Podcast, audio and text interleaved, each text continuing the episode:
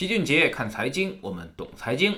在九月末呢，央行发布了一份问卷调查报告，调查对象包括了银行家、企业家和一些储户。结论呢，主要有这么几点：首先，居民收入和就业感受都有明显回升。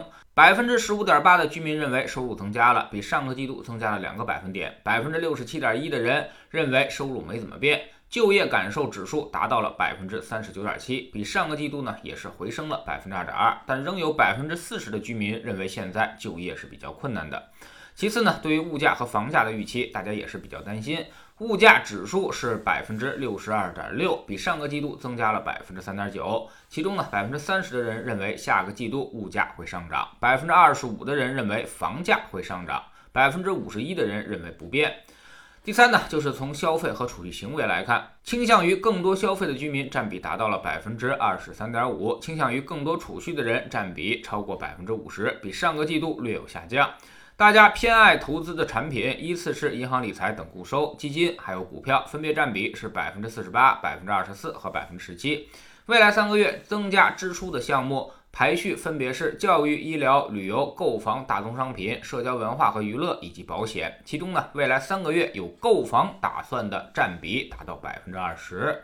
第四呢，企业家乐观的人数也在上升，但是也有百分之四十五的企业家群体认为经济环境偏冷。从经营指数来看，百分之六十四的企业家认为一般般，百分之十八点五认为较差。在盈利调查当中，百分之四十的企业家认为比上个季度略强一点。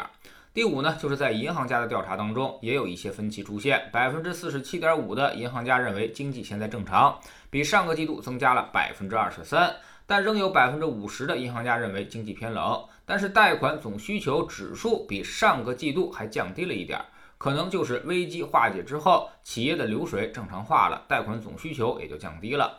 货币政策指数大幅下降，只有百分之三十五的银行家认为未来货币还会是宽松。而百分之六十二的人已经认为是适度了。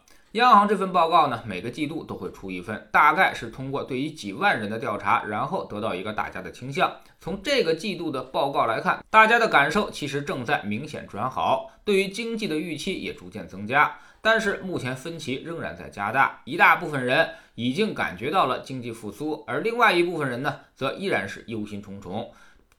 就比如工作这个事儿，现在找工作已经没有几个月之前那么困难了，但是也还没有恢复到去年的程度。不过老齐也是比较乐观的。之前我们一直担心的是需求问题，从这个长假来看，服务业也许会大幅度的复苏，购物、旅游、餐饮现在已经正常化了，越来越多的人从家里走了出去，重新开始消费。只要服务业能够正常化，中上游产业恢复生产，那都是分分钟的事儿。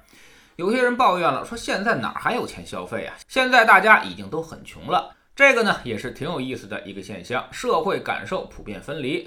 你要是看抖音、看知乎，感觉个个都是年薪百万，个个都是豪宅名车，但现实中呢却无时无刻不感觉到自己生活艰难。此时你可能会说，虚拟世界不真实，现实才是真实的。但是，一到假期或者是一些购物节日，又会产生大量的消费。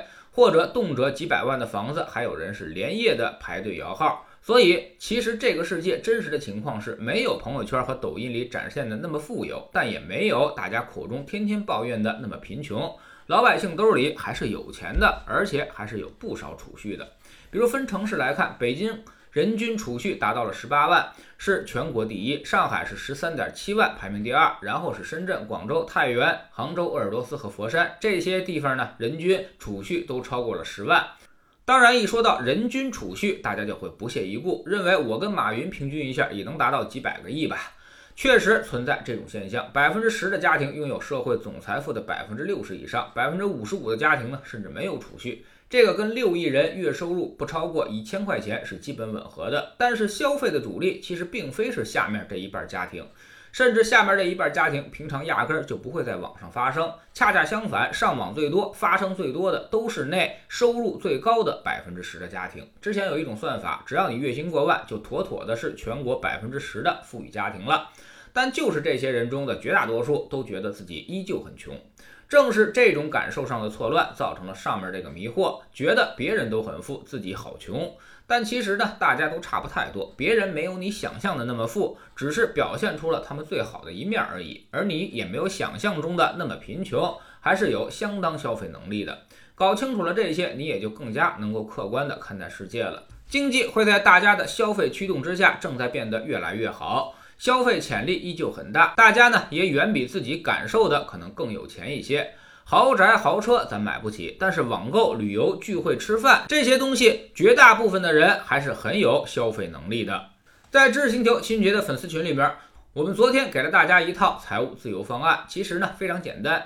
你先要确定自己需要多少钱，然后再确定自己要为这个账户积累到多少财富。这些积累不全是你在工作中赚到的，投资也会产生很大的收益。比如你要实现一个月一万的财务自由的生活，那么其实呢，只需要你在工作中赚到一百到一百五十万就够用了。我们总说投资没风险，没文化才有风险。学点投资的真本事，从下载知识星球 APP 找齐俊杰的粉丝群开始。在这里呢，我们要让赚钱变成一种常态。老齐不但会给你鱼，还会教你捕鱼的技巧，让你明明白白知道钱到底是怎么赚到的。二零一八年星球建立到现在，跟着老齐做投资的朋友，少说也赚了百分之五十以上了。更重要的是，你自己已经在明显提高。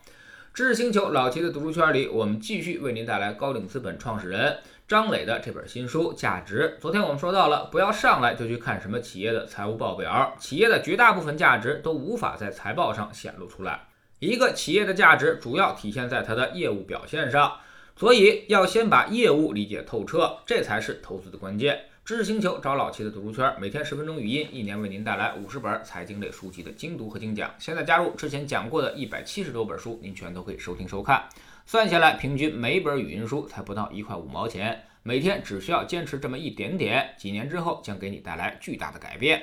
读书圈和粉丝群独立运营，也单独付费，千万不要走错了。苹果用户请到老齐的读书圈同名公众号里面扫描二维码加入，三天之内不满意全额退款，可以过来体验一下。